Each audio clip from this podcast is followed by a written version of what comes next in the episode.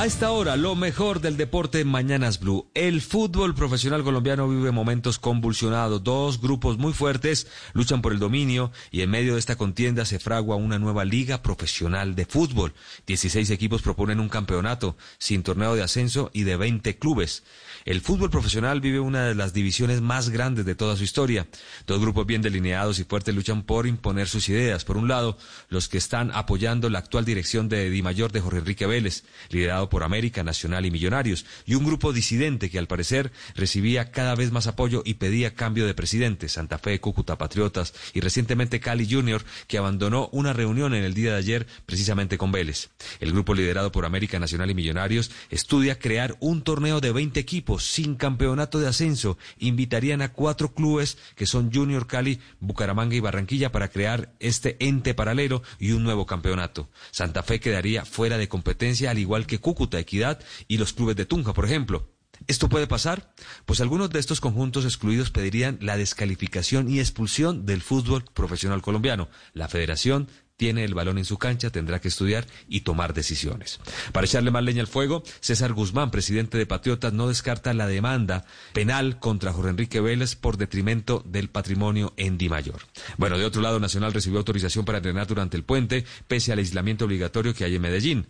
También Daniel Muñoz da noticia, jugador de Atlético Nacional que fue vendido al Genk de Bélgica, recibió su visa y podrá viajar en el vuelo que llevará a los deportistas colombianos a Europa el próximo domingo. En ese mismo vuelo estarán los ciclistas, entre ellos el campeón Egan Bernal el hombre que sueña con darle otro tour a su gente. Precisamente Zipaquirá fue objeto de un gran apoyo. Recordemos que se gozaron tremendamente el tour que ganó en 2019. Escuchamos a Egan Bernal. La verdad no prometo ganar el Tour de Francia, pero lo que sí prometo es hacer lo mejor posible, demostrar de qué estamos hechos los zipaquireños, demostrar de qué estamos hechos los colombianos y nada, tratar de, hacer lo mejor posible por, por nuestro país, que en este momento está pasando pues por un momento muy complicado, pero regresar a mi tierra con buenas noticias y que nos apoyen ahorita en esta nueva etapa que estamos a punto de, comenzar. No solamente yo, sino todos los ciclistas, todos los colombianos, Nairo, Rigo, Chávez, todos los colombianos que vamos a viajar allá, eh, lo vamos a tratar de hacer lo mejor posible por nuestro país. Volviendo al fútbol, Madrid celebró la estrella 34 de su equipo blanco y lo supo hacer. Poca gente en las Cibeles, la plaza que siempre usan para gritar campeón.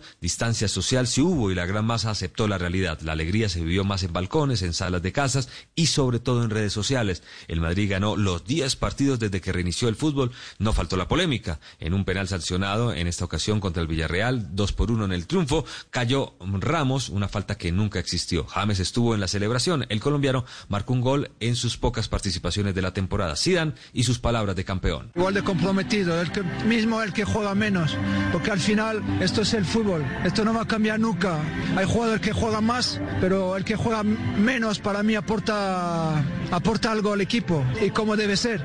Y al final, sobre todo para ganar cosas como esto, al final con la Liga Española es, es, es muy difícil porque son 38 jornadas y mira, hasta penúltimo partido, no se sabe lo que va a pasar. Mientras Madrid celebraba Barcelona, lloraba y escuchaba un Messi muy crítico de su propio equipo. El argentino no ve bien el futuro. La sensación del equipo es que intenta y no puede, que como dije recién, que, deja mucho que desear en muchos partidos y hoy la primera parte creo que nos superaron, que dejamos mucho al rival y recién en la segunda parte reaccionamos. Parece que hace falta que, que no hagan un gol, que se nos pongan para, por delante para, para reaccionar. Lo dije tiempo atrás que si seguíamos de esta manera eh, iba a ser muy difícil que ganásemos la Champions, que ha demostrado que no alcanzó ni para la Liga y que si queremos pelear por la Champions vamos a tener que cambiar muchísimo porque si no el de Napoli lo vamos a perder también. De otro lado, el Cucho Hernández, pese a marcar un gol, se fue al descenso con el Mallorca. El joven colombiano suma su segundo descenso consecutivo. Y esto se le suma lo de Bernardo Espinosa, que se fue a segunda con el español,